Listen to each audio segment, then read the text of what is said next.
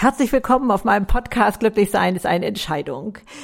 Heute geht es mal um das Thema, wann ist eigentlich der richtige Zeitpunkt für Freude? Denn ich glaube, ich habe da einen ganz anderen Ansatz als so mancher vielleicht. Aber gucken wir erstmal dahin, was bewirkt Freude eigentlich in uns? Wo, wo brauchen wir sie? Wie verändert sie unser Leben? Wo holen wir sie uns ab? Und, und so etwas. Denn ich weiß nicht genau, ob wir auch so einen Mechanismus in uns haben, der sagt, freu dich bloß nicht zu früh. Und äh, jetzt ist er schon so lange gut gegangen. Oh, da kommt bald ein dickes Ende. Und, und ähm, dass da schon wieder so eine Angst entsteht, weil es viel zu lange schon schön ist und so etwas alles. Also dem, denke ich, müssen wir mal auf die Schliche kommen und ähm, uns mal zu bewussten, Freude suchern empfinden. Also ich habe ja mal ein Branding für mich finden müssen, nicht müssen. Ich äh, wollte das unbedingt. Äh, da kann ich auch gerne noch mal einen Podcast drüber machen. Da ähm, was macht mich eigentlich aus? Und da habe ich so ein, so ein Branding gefunden, das hieß Freudefinder. Ich finde die Freude, egal wo sie versteckt ist. Also äh, das ist aber gar nicht so eine bewusste Handlung oder ich war mir dessen gar nicht so bewusst, sondern sie ist entstanden. Und da, das möchte ich mal so ein bisschen aufbröseln.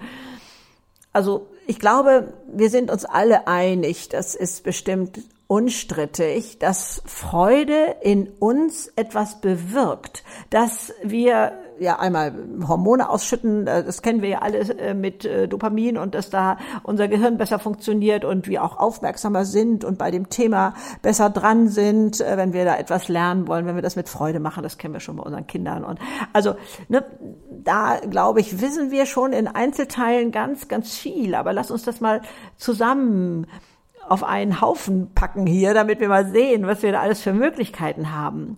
Und sie ist unser Zukunftsmotivator. Also wenn wir da Freude empfinden, gehen wir viel beherzter in die Zukunft hinein. Gehen wir, ja, mutiger ist für mich ja immer ein bisschen schwieriges Wort, aber so voller Neugier und voll, ja, voller Lebensfreude eben. Ne? Das ähm, ist uns, glaube ich, schon bewusst, dass sich unser Leben wirklich verändert, wenn da mehr Freude möglich ist, wenn da, wenn wir da so ein bisschen wie die Trüffelschweine unterwegs sind, verzeiht, um da mal mehr auf die Suche zu gehen, um die nicht immer so an uns vorbeirauschen zu lassen, die Gelegenheiten, wo wir uns hätten freuen können.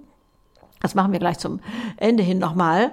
Äh, wir erkennen Freude im Gesicht des anderen. Das ist ansteckend. Das äh, ist ähm, äh, ja, es ver verändert unser Umfeld. Ne? Ich sage ja so gerne Freude wie Konfetti auf Menschen werfen und dann hast du nur mit, ähm, mit äh, gut gelaunten Menschen zu tun. Also ob es die Kassiererin ist im Supermarkt oder der Busfahrer, der genervt ist durch irgendwie was oder so. Wenn da ein liebes Wort fällt, dann wird auch sein Leben in dem etwas anders aussehen und, und äh, das weitertragen.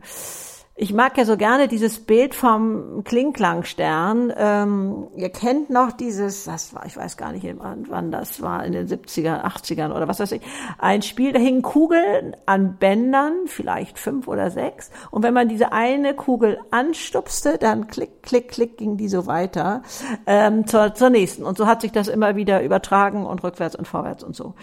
Und ähm, dass man selber so ein Klingklangstern ist, der das weiterträgt in die Welt und dass dann ähm, ja ähm, man jemanden angesteckt hat, der vielleicht äh, Lehrer war und der hat das in der Schulklasse ist er dann plötzlich mal mit ganz anderer Stimmung aufgetaucht, weil der sich über irgendwie eine tolle Anerkennung äh, gefreut hat. Und das hat den Tag der Schüler verändert oder die Stunde wenigstens. Oder ja, äh, man trägt es weiter nach Hause oder von zu Hause in die Welt oder so da, sich bewusst zu sein, wir reden nicht von uns allein, sondern wir beeinflussen so oder so, ob wir das mit Freude machen oder ob wir es mit schlechter Laune machen, beeinflussen wir unser Umfeld und das ähm, glaube ich ähm, zu unserem eigenen Nutzen, aber auch zum Nutzen des Umfeldes macht das mehr Spaß mit Freude. Und ich finde es auch unglaublich spannend, dass es medizinische Forschungen gibt, ähm, dass man, ähm, das ist die ähm, medizinische Universität in Innsbruck, die es nachgewiesen hat, sicherlich auch unter anderem vielen anderen, dass äh, wenn man äh, positive Emotionen hat oder hauptsächlich hat oder viele davon hat, verringert das die Entzündungswerte im Körper. Da gibt's ja auch so viele Studien, ähm, die ähm, ja, wenn man Menschen Hoffnung macht, wenn man äh, da positiv an eine Krankheit rangeht, ne, dass da so viel schneller Heilung möglich ist. Also die Sache mit dem Placebo-Effekt, die erwähnen wir hier jetzt mal gar nicht. Da gibt's ja auch faszinierende Studien, wie wir selbst Heilungskräfte im Körper aktivieren können. Wir, das ist ja jetzt auch so mehr in aller Munde. Ähm, Freude erhöht unser oder stärkt unser Immunsystem, dass wir gar nicht so anfällig sind für Krankheiten, für Bakterien, die sich da sonst gerne irgendwo andocken würden oder so etwas. Also da, also Freude ist so ein lebensveränderndes Element. Deswegen finde ich es sträflich leichtsinnig, da nicht auf die Suche zu gehen. Worüber kann ich mich denn alles freuen? Klar spielt da die Dankbarkeit auch ein und so ist alles, aber da zu gucken,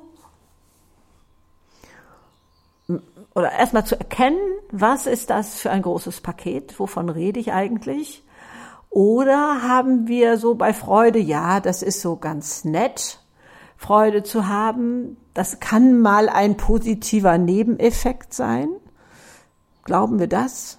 Oder wissen wir, dass wir Freude in uns erzeugen können, dass wir die wachrufen können, dass wir begierlich nach Gelegenheiten Ausschau halten sollten oder es vielleicht auch schon tun, wo wir uns freuen können, worüber wir uns freuen können. Ich, mein Beispiel ist immer ein bisschen platt gewählt, aber trotzdem über das Gänseblümchen im Rasen kann ich mich freuen. Also da ähm, oder zu sehen, wie der Löwenzahn sich da durch irgendwie so ein so ein Spalt im Asphalt äh, durcharbeitet und und äh, wo nimmt der die Kraft her? Äh, boah, faszinierend und ähm, ja, das ist so ein kleiner Anlass für Staunen, für Freude und so etwas. Das müssen nicht die Millionengewinne sein wie wir vielleicht so ein bisschen gepolt sind. Also lange Zeit habe ich immer auf das große Glück gehofft und die große Freude und und ja ja die kleine ja ja die habe ich auch so mh, ja so aus dem Augenwinkel wahrgenommen, bis ich merkte, hey, die Wartezeit fürs große Glück, die ist so lang, wenn ich nicht endlich mal anfange, mir die kleinen Sachen hier zu greifen dann fällt mir die Decke auf den Kopf. Ich war ja 17 Jahre Hausfrauenmutter, also da habe ich gelernt, die kleinen Sachen im täglichen Alltag zu finden, wirklich zu finden. Das heißt, ich bin auf die Suche gegangen, wo ist das hier? Wo ist das hier versteckt? Wo kann ich selber aktiv sein, um das zu finden? Weil ich begriff doch irgendwann, dass äh, da keiner vorbeikommt bei mir, ähm, der das der mir die Augen öffnet, damit ich das sehe, sondern ich musste so einen eigenen Augenöffner haben. Und das ist mir, glaube ich, dann schon nach mancher Zeit bewusst geworden. Und ähm, ich glaube, es geht erstmal um das Erkennen, wie wertvoll Freude ist. Wir wissen das schon, also unser Bauchgefühl weiß das.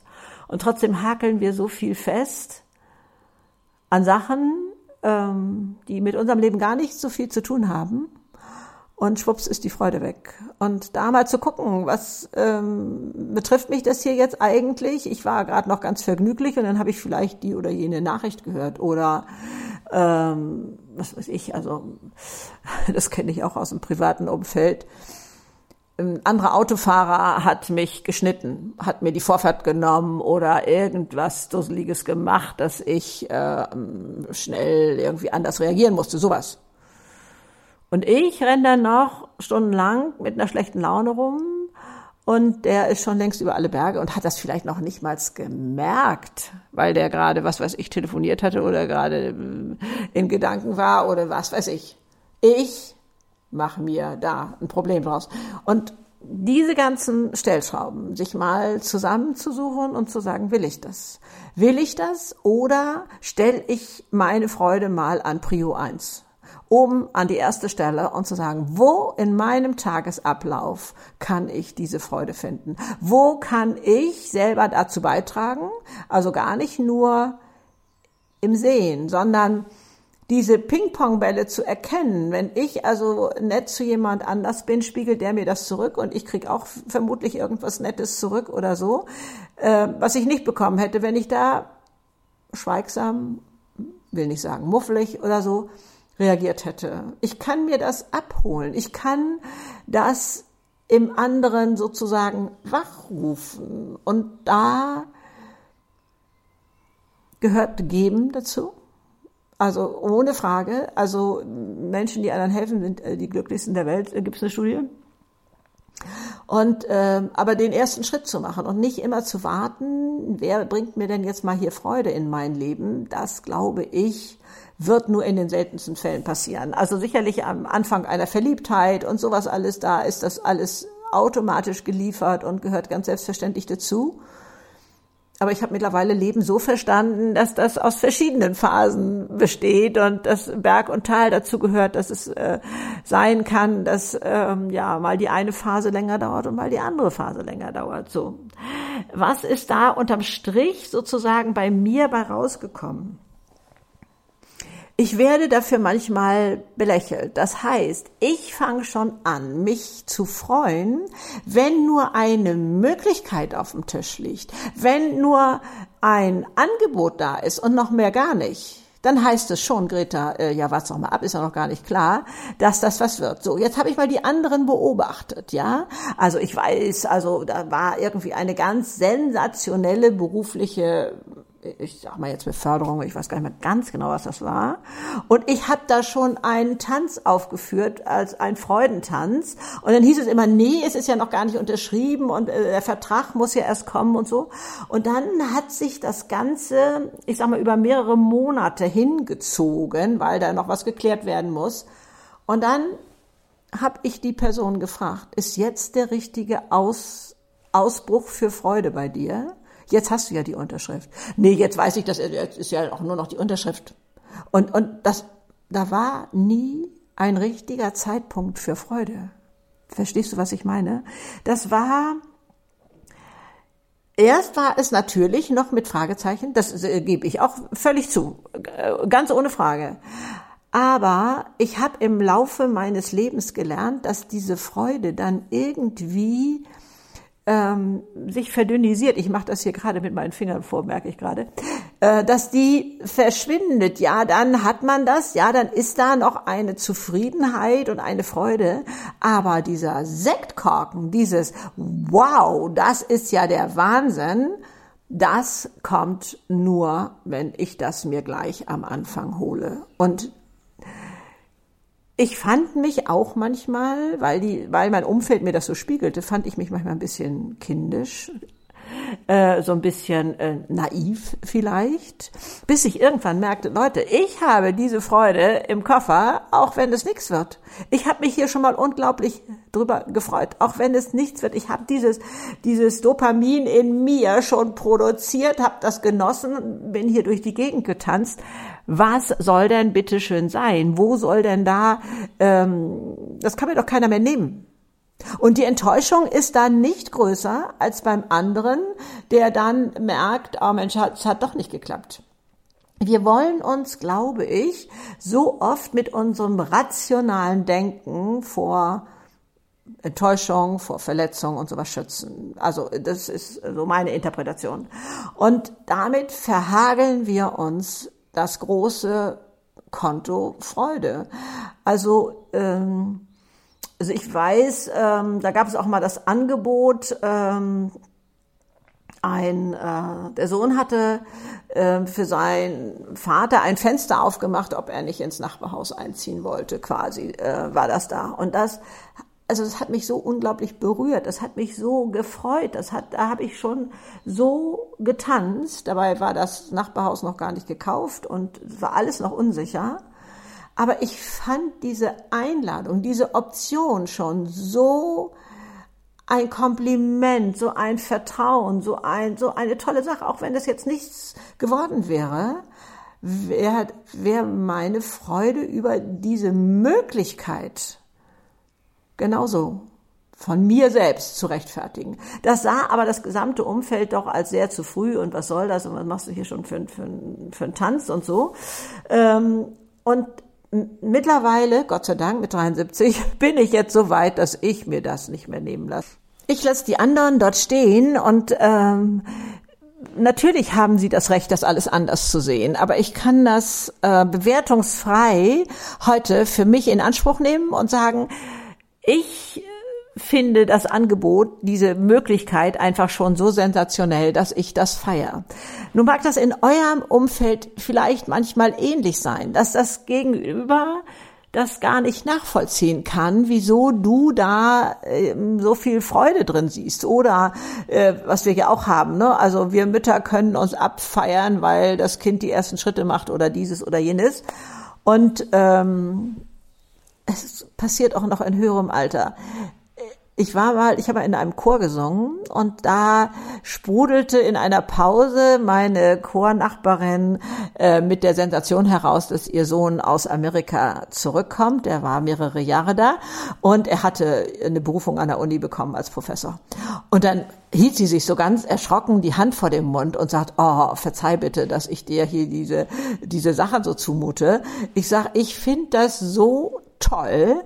Wir glauben, dieser Freude keinen Ausdruck geben zu dürfen, weil das gesellschaftlich gerade nicht dran ist, weil es als Angeberei gilt. Und die Männer dürfen stolz sein auf ihre Autos und erzählen, was der für PS hat oder was er da für Gimmicks hat oder über ihren Computer oder was weiß ich. Und das ist gesellschaftlich anerkannt. Ich mache das Spiel nicht mehr mit. Ich freue mich und das äußere ich auch, auch über die Erfolge meiner Kinder und bin stolz darauf. Da ist mehr Anteil von mir drin als im Auto bei meinem Mann oder in seinem Computer. Also da auch mal zu gucken, was ist eigentlich gerade gesellschaftlich angesagt? Darf ich mich überhaupt da über sowas freuen oder gilt das als überheblich oder gilt das als, äh, naja, die Mutti hat ja auch sonst keine anderen Freuden oder was weiß ich. Ist mir egal. Ist mir egal, was die anderen denken. Ich hole mir die Freude und da möchte ich dich so gerne, ja, mit rüberziehen. Lass dich nicht ausbremsen in deiner Freude, weil